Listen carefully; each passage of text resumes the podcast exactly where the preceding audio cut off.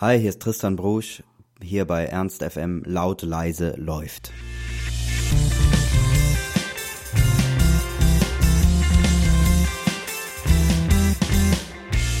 Ernst FM Backstage.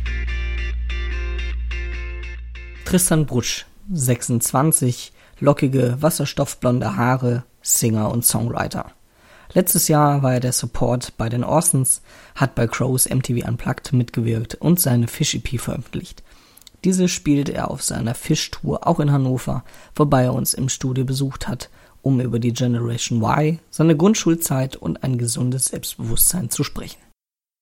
Meine erste Frage direkt an dich. Wir sind bei deinem Zweitlabel, nenne ich es mal so, Chimperator. Die bewerben dich mit folgendem Spruch, Tristan Brusch ist der kommende Songschreiber seiner Generation. Siehst du dich selbst auch als das Sprachrohr der 20- bis 30-Jährigen? Das ist echt eine gute Frage. Da habe ich jetzt, habe ich, ich weiß es nicht. Also eigentlich, ich habe ja diese EP gemacht, die heißt die Fisch-EP und es geht in dieser EP vor allem um Kindheit und Jugend. Das ist das große hm. Thema dieser EP so. Und deshalb würde ich das eigentlich weiterfassen von, eigentlich von 0 bis 30 ist, glaube ich, so. Also Zielgruppe ist so ein, ist so ein komisches Wort. Aber das, wahrscheinlich ist es das einfach. Und ich glaube auch, wenn ich so, wenn ich so irgendwie eine Einschätzung geben kann, was ich so über meine Social Media Kanäle mitkriege, habe ich auch den Eindruck, dass viele Leute, die da auf meinen Insti-Account oder so rumhängen, auch echt jung sind. So, die, also vielleicht nicht null, aber vielleicht 13 sind die jüngsten oder so, würde ich jetzt mal sagen. Ich habe ja dieses ähm, Lied von Hildegard Knef gecovert auf dem im, auf der EP. Das heißt, mein Zeitbegriff. Und es ist aus äh, der Sicht eines Babys ähm, geschrieben. Und ähm, dann geht's weiter über ähm, Bleib doch einfach hier. Das ist ein Lied über meinen kleinen Bruder, der war damals acht. Und dann ist Fisch vielleicht so ein Lied übers Heranwachsen. Und Lügen ist dann quasi so, wie es, wie man schon verdorben ist, dass man nicht mehr die Wahrheit sagen kann und dass man schon naja, dass man die, sich diese kindliche Unschuld halt nicht mehr bewahrt hat. Trotzdem gehörst du ja zur äh, Generation Y, diesem großen Begriff, der über den jetzt überall geschrieben wird, äh, von dem man jetzt immer so viel hört. Du bist ja auch Jahrgang 88. Und was ist denn deiner Meinung nach maßgeblich für diese Generation Y, zu der du ja selber gehörst? Wie würdest du die beschreiben? Also man, man wirft unserer Generation ja immer vor, dass dass wir keine politische Haltung haben oder überhaupt oder kein Interesse an irgendwas.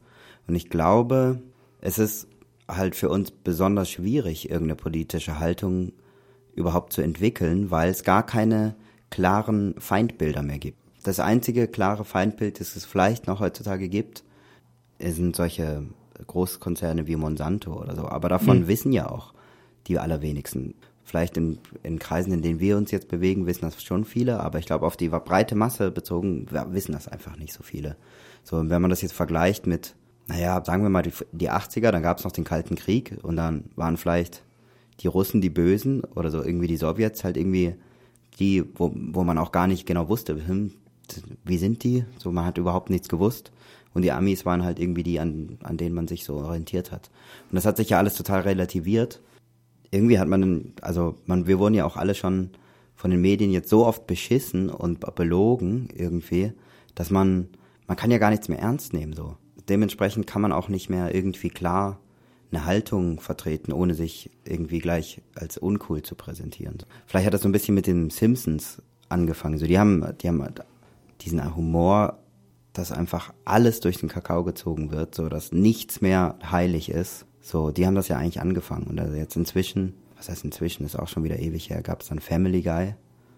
Da ist es ja absurd, wie boshaft das mit allem umgibt geht. Und es gibt nichts, was dieser Sendung heilig ist. Und ich glaube, das ist auch so ein bisschen, deshalb kommt das so gut an bei den jungen Leuten. So. Nicht, es ist eben nicht so schwarz-weiß. Es ist alles so, die klar Bösen, klar Guten gibt's alles nicht. Alle sind grau durchmischt.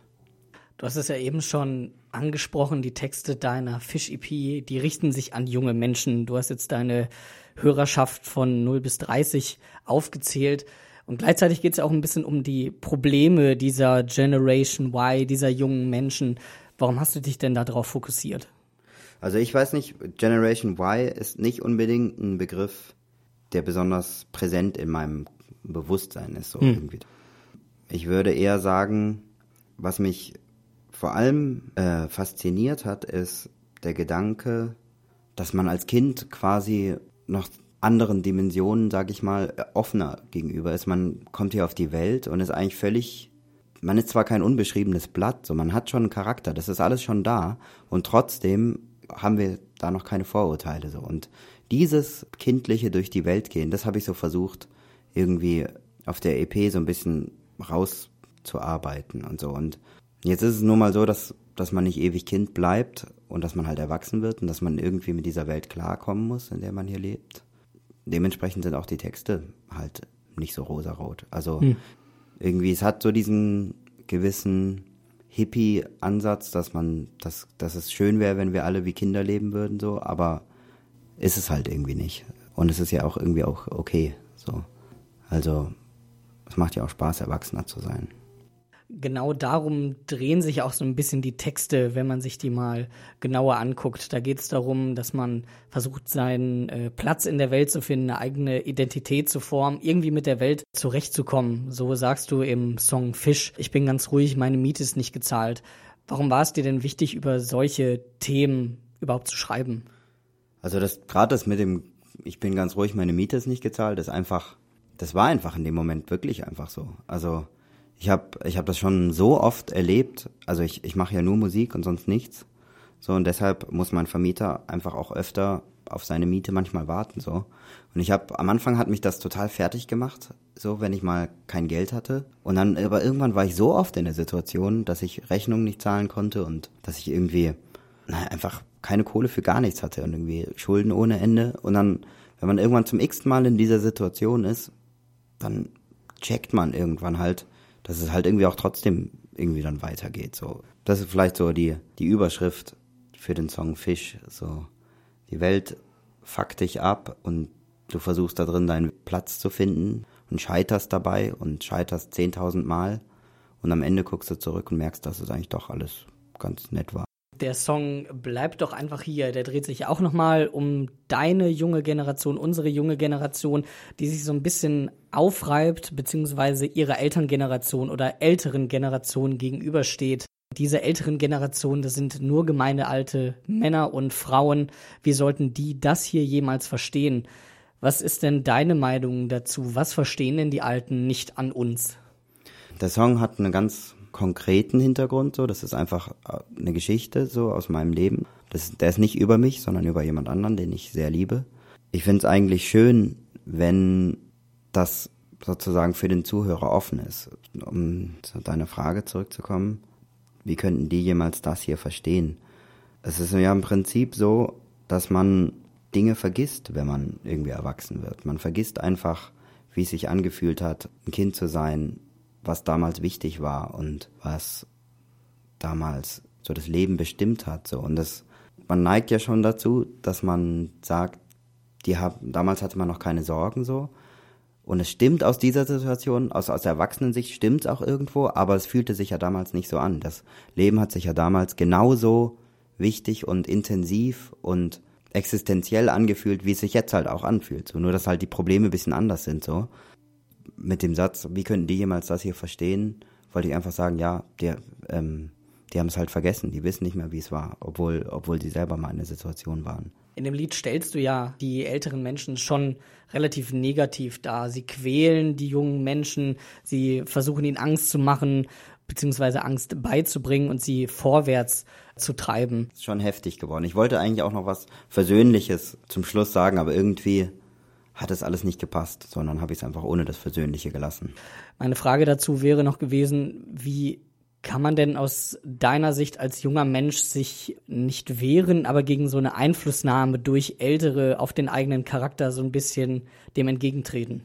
Das ist natürlich absolut schwierig, weil man als junger Mensch immer zu älteren Menschen aufblickt und sich immer an irgendwelchen Vorbildern orientiert. Da kommt es halt ganz krass drauf an, dass man da sich die richtigen Vorbilder aussucht. So. Und natürlich sind die Eltern immer gewollt oder nicht gewollt einfach krass wichtige Leitbilder und deshalb ist es auch so, also es ist einfach willkürlich so, ne? Ist ja im Prinzip hat kann da ja das Kind nichts dafür. Man könnte jetzt sagen, die Seele kann vielleicht was dafür, so die hat sich die Eltern ausgesucht, in ESO-Kreisen sagt man das so. Ähm, Gibt es bestimmt noch tausend andere Theorien. Aber im Endeffekt ist es ja einfach so, ob das jetzt stimmt oder nicht, die Situation, in der man ist, man ist als Kind den Erwachsenen ausgeliefert und so ist es einfach. Man wird einfach auch geformt, so. Also, ich finde, die Grundschule war eigentlich, also für mich persönlich war das die schrecklichste Zeit in meinem Leben. Da kommt man aus dem Kindergarten und erst ist alles Friede, Freude, Eierkuchen und so. Man hat überhaupt gar keine Obligationen und dann kommt man in die Grundschule in der ersten Klasse und muss sofort 20 verschiedene Hefte haben, irgendwie ein Mäppchen mit 17 verschiedenen Utensilien, die man immer am richtigen Tag dann zur richtigen Stunde parat haben muss. Also für mich hat das krass überfordert. Ich war dann plötzlich richtig abgeschrieben so irgendwie. Und dann habe ich mit Ach und Krach so eine Gymnasialempfehlung bekommen. Auch nur, weil ich mich dann irgendwie krass reinhängen musste. Äh, und dann war ich auf dem Gymnasium, zack, war es irgendwie plötzlich alles total easy peasy. Und ich dachte, hä, das ist jetzt Gymnasium, das ist ja alles total leicht. Also eigentlich ist, bleibt doch einfach hier auch so ein bisschen eine Verarbeitung dieser, dieser Grundschulzeit, auch wenn es nicht explizit über mich ist.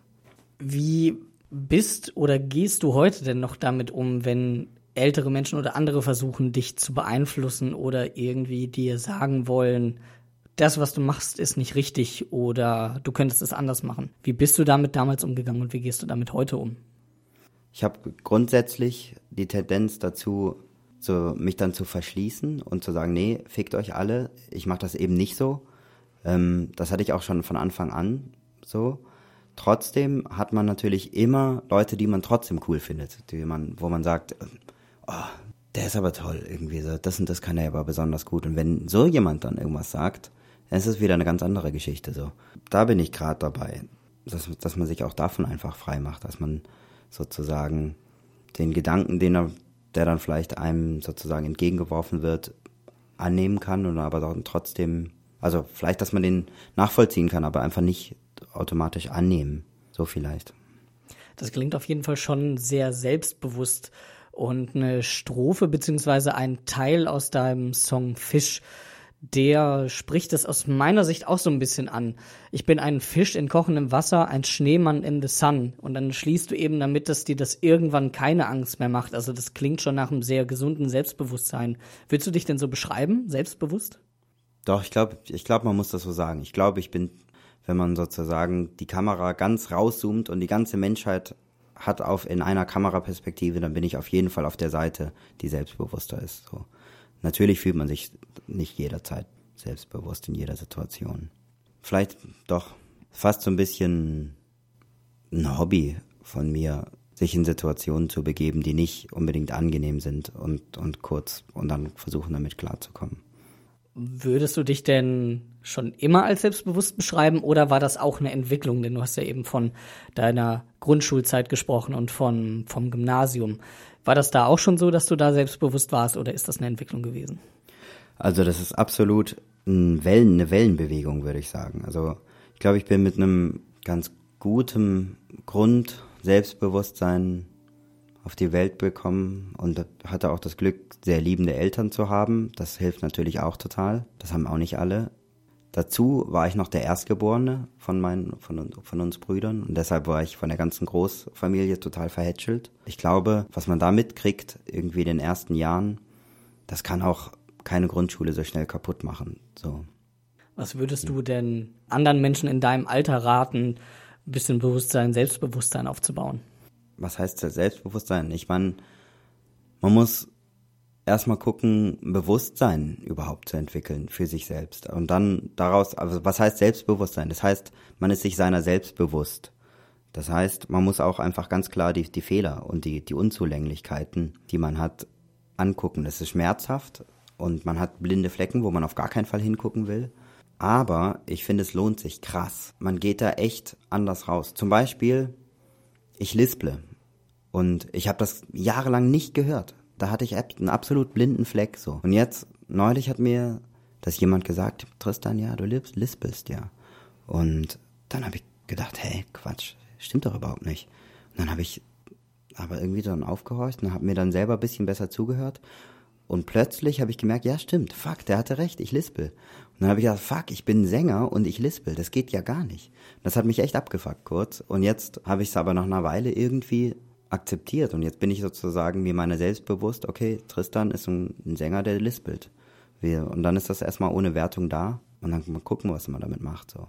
Auf jeden Fall macht es einen zufriedener, Dinge zu wissen über sich selbst, ohne die besonders jetzt irgendwie als gut oder schlecht zu bewerten. Würde, so würde ich es zumindest für mich sagen. Und so würde ich es auch jedem empfehlen. Wie ist denn das dann mit deinen alten Platten, deinen alten Werken zu vereinbaren? Zu denen findet man ja so wenig im Netz. Man kann da sich wenig drüber informieren. Wie ist denn dein Verhältnis zu deinen alten Platten?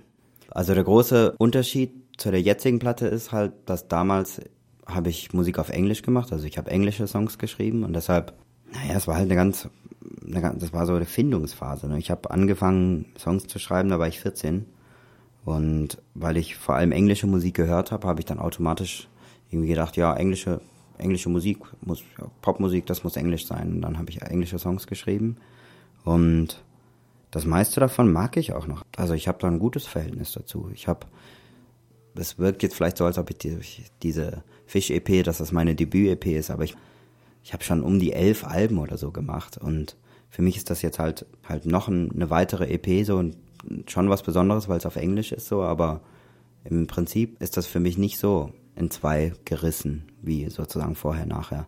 Natürlich, natürlich habe ich jetzt durch meine Tour mit den Orsons plötzlich eine größere Aufmerksamkeit darauf, irgendwie, was ich da irgendwie fabriziere, so. Aber manchmal muss ich auch lachen, wenn ich dann irgendwelche Sachen höre, die ich dann damals gemacht habe, so, aber ich finde das schon okay.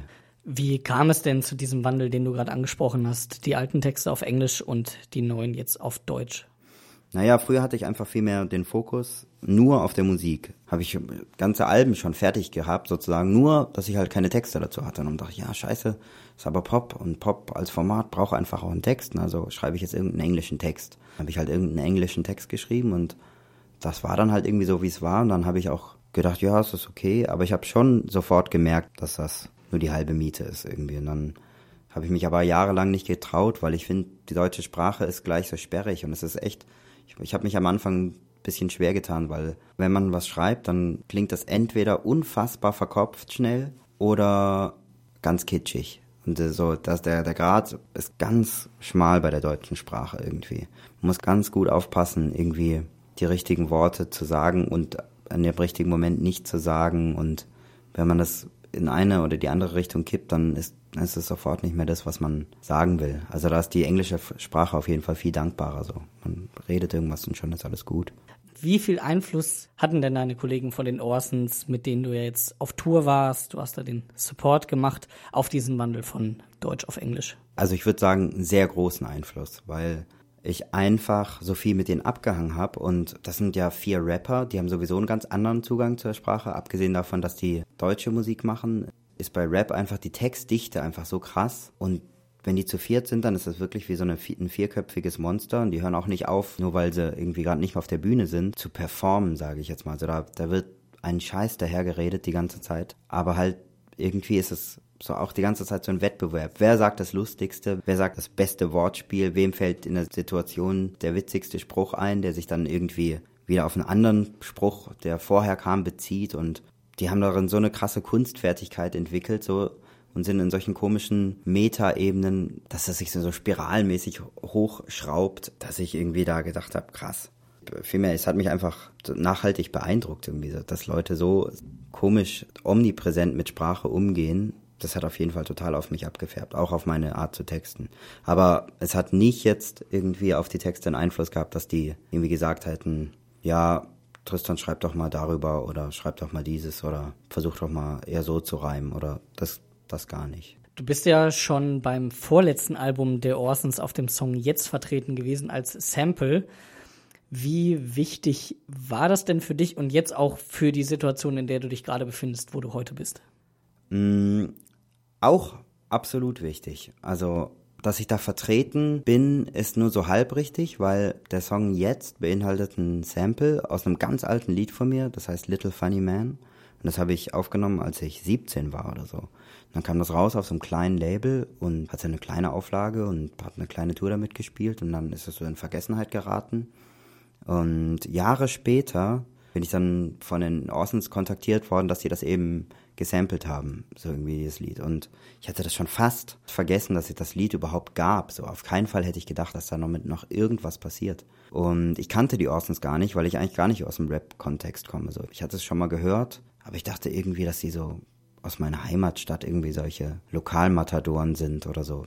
Dann hatte ich zufällig in der Gegend von Stuttgart, wo die alle herkommen, ein Konzert ähm, an dem Tag, wo die E-Mail mich erreicht hat, dass sie das Sample verwenden wollen. Und dann habe ich sie halt eingeladen, und dann kam Meckes und dann war es Liebe auf den ersten Blick und so ging das dann seinen Lauf. Und jetzt habe ich über die auch so krass viele Leute kennengelernt, mit denen ich jetzt auch zusammenarbeite. Mit, die Jungs, mit denen ich jetzt auf Tour bin, sind teilweise auch aus, da, aus dem Orsons-Kontext und ja, also dieser Song, den ich da auf der Band kannte, mit 17 Jahren geschrieben habe, der hat auf jeden Fall viel mehr verändert, als ich jemals damals gedacht hätte, als ich da gesessen habe. In dem Song jetzt geht es ja auch ein bisschen um diesen Früher war alles besser, Sprech der Alten. Ja. Was ist denn deine Meinung dazu? Was wird man in 20, 30 Jahren über dieses Jahrzehnt sagen? Oder wird man das auch über dieses Jahrzehnt sagen? Ach, das ist auch eine, ist auch eine super Frage.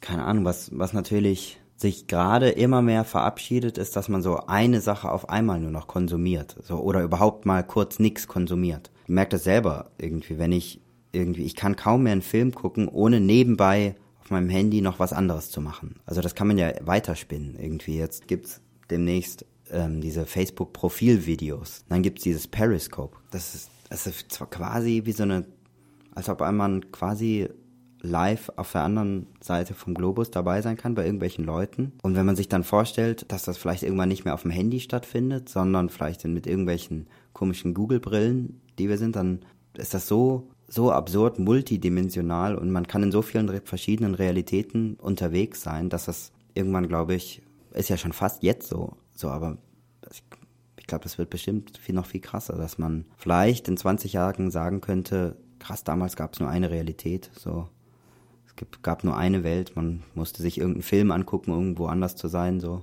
Darüber, darüber könnte man vielleicht meckern in 20 Jahren. Hm. Und was genau macht denn das jetzt so großartig, dass man genau in 20, 30 Jahren darüber sagen wird, in den 10er Jahren, war alles viel besser? Du meinst also nicht, du meinst jetzt nicht allgemein, was ist am Moment so großartig, sondern was ist gerade in dieser Zeit, in diesem Jahr genau, 2016 ja. so großartig? Keine Ahnung. Ist irgendwas richtig großartig? Ich finde es gerade richtig richtig krass scheiße eigentlich gerade alles, oder? Also, was gerade hier in Deutschland passiert, so, jetzt ist natürlich ein ganz anderer Topf nochmal, dem man jetzt aufmacht hier, dass rechte Strukturen sich immer weiter festigen, so, dass das Rechte immer mehr in die Mitte rückt, dass es gar nicht, dass es keinen Aufschrei gibt, dass also so, so viel Geiles zu berichten, finde ich gerade eigentlich nicht. Oder wenn man über was Gutes berichten würde jetzt gerade, fände ich das fast absurd, weil, weil das irgendwie, weil ich finde, das das ist ein krasses Thema. So. Man kann das nicht so unter den Tisch fallen lassen. So. Eine kleine Abschlussfrage noch an dich. Eine Frage, die schon viele in deinem Alter aus deiner Generation gehört haben, aus einem typischen Bewerbungsgespräch. Wo siehst du dich in fünf Jahren? Oh, keine Ahnung. Ich möchte auf jeden Fall mein Debütalbum bis dahin veröffentlicht haben. Natürlich viel getourt sein, so, weil ich das einfach liebe. Ich liebe das mit den Leuten zu machen, die ich, mit denen ich tagtäglich abhänge. Ich möchte mehr Zeit mit denen verbringen. Ich möchte noch mehr Musik machen. Ich arbeite auch noch gerade an einem ganz großen Projekt, das auch noch dieses Jahr irgendwie erscheinen wird. Dazu möchte ich jetzt aber nicht gerade noch mehr sagen so. Aber das wird auf jeden Fall zu den nächsten Jahren einnehmen. Aber keine Ahnung, weiß was ich. Vielleicht, vielleicht bin ich auch tot. Das kann ja auch sein. So, ich möchte nicht. Keine Ahnung, weiß ich nicht. Gut, dann vielen Dank für das Interview. Danke, Gavin.